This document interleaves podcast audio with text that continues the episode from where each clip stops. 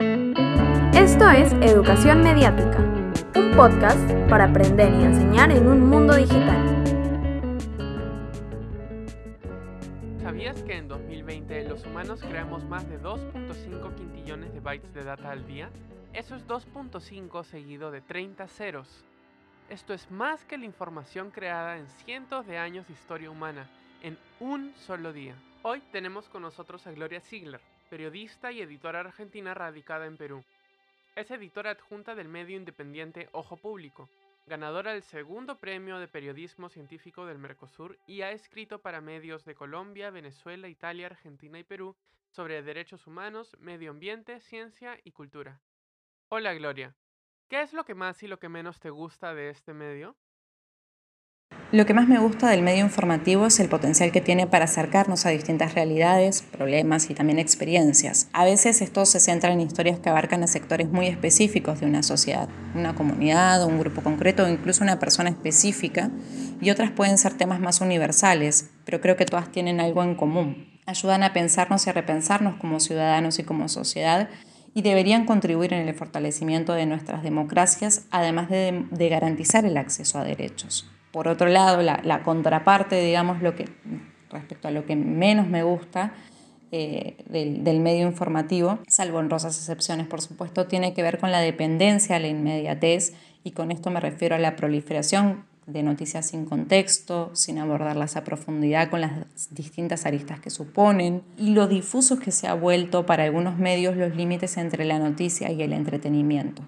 Por último, una cosa no menos importante también es la falta de ahínco que existe en algunos contextos para indagar e investigar a los poderosos o incluso a temas que no afectan a las grandes ciudades. ¿Qué le trae a este medio la transformación digital? La transformación digital creo que significó una revolución para todos los medios de comunicación. Por un lado, en los últimos años hemos visto el surgimiento de diversos medios digitales e independientes y por otro hay una transformación más transversal que tiene que ver con las diversas posibilidades que ha dado la tecnología a la hora de presentar las noticias e historias que reporteamos. Hoy, por ejemplo, podemos acceder a reportajes que combinan aplicaciones interactivas, videos y otros recursos con textos que ya no están tan limitados por el espacio físico de una página. Y esto, cuando se hace bien, no es algo meramente decorativo, nos permite acercarnos al tema desde diferentes maneras y ángulos y entenderlo mejor, a la vez, estos contenidos pueden estar presentes en múltiples plataformas, llegando a públicos muy distintos, algo que hasta hace unos años no ocurría. Y por último, hay también un aspecto bien importante. La tecnología ha permitido el surgimiento de especialidades dentro del periodismo. Un ejemplo claro es el periodismo de datos, un, género que se centra en contar historias a partir de grandes volúmenes de datos y que utiliza software especializados para procesar, contrastar y combinar bases de datos, generalmente datos abiertos, para llegar a conclusiones más amplias.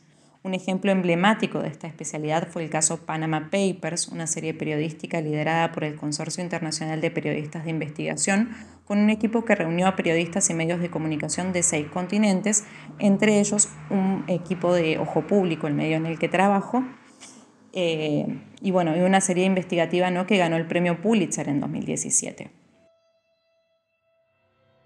¿Cambiará el medio en el futuro? Sin dudas la tecnología continúa generando nuevas posibilidades para el desarrollo de trabajo periodístico y muchas de ellas pueden ser valiosas tanto para enriquecer nuestra labor como para llegar a nuevas audiencias.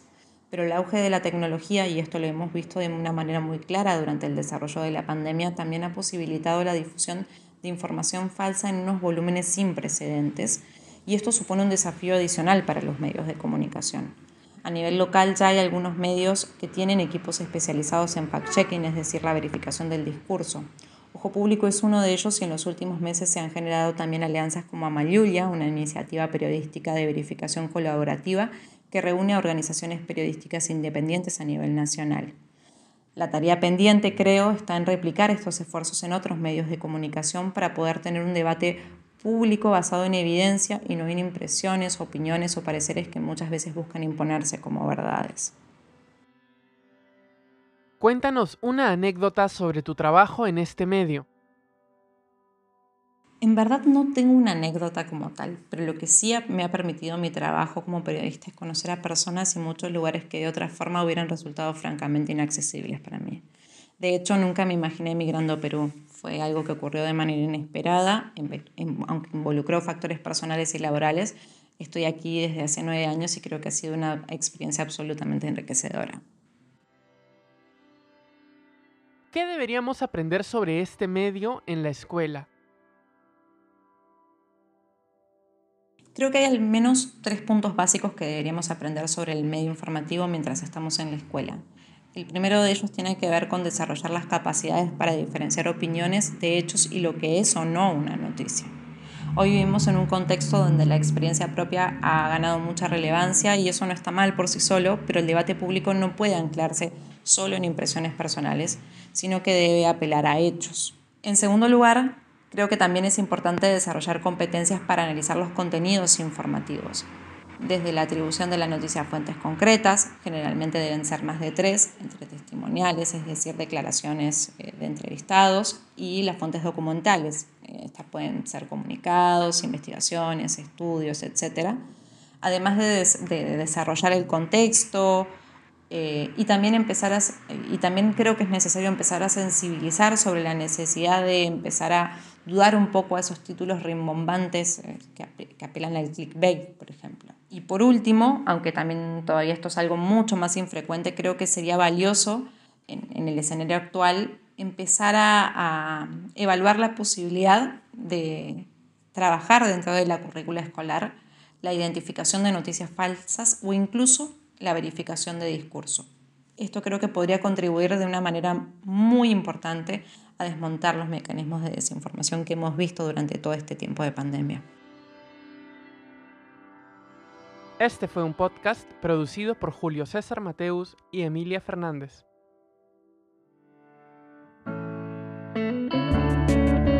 Si quieres seguir nuestro contenido, suscríbete en Spotify, Apple Podcast o tu plataforma de streaming favorita. Links a nuestro blog y a las referencias mencionadas durante el episodio están disponibles en la descripción. Esta es una producción para Educarred, proyecto de Fundación Telefónica y la Fundación Bancaria La Caixa.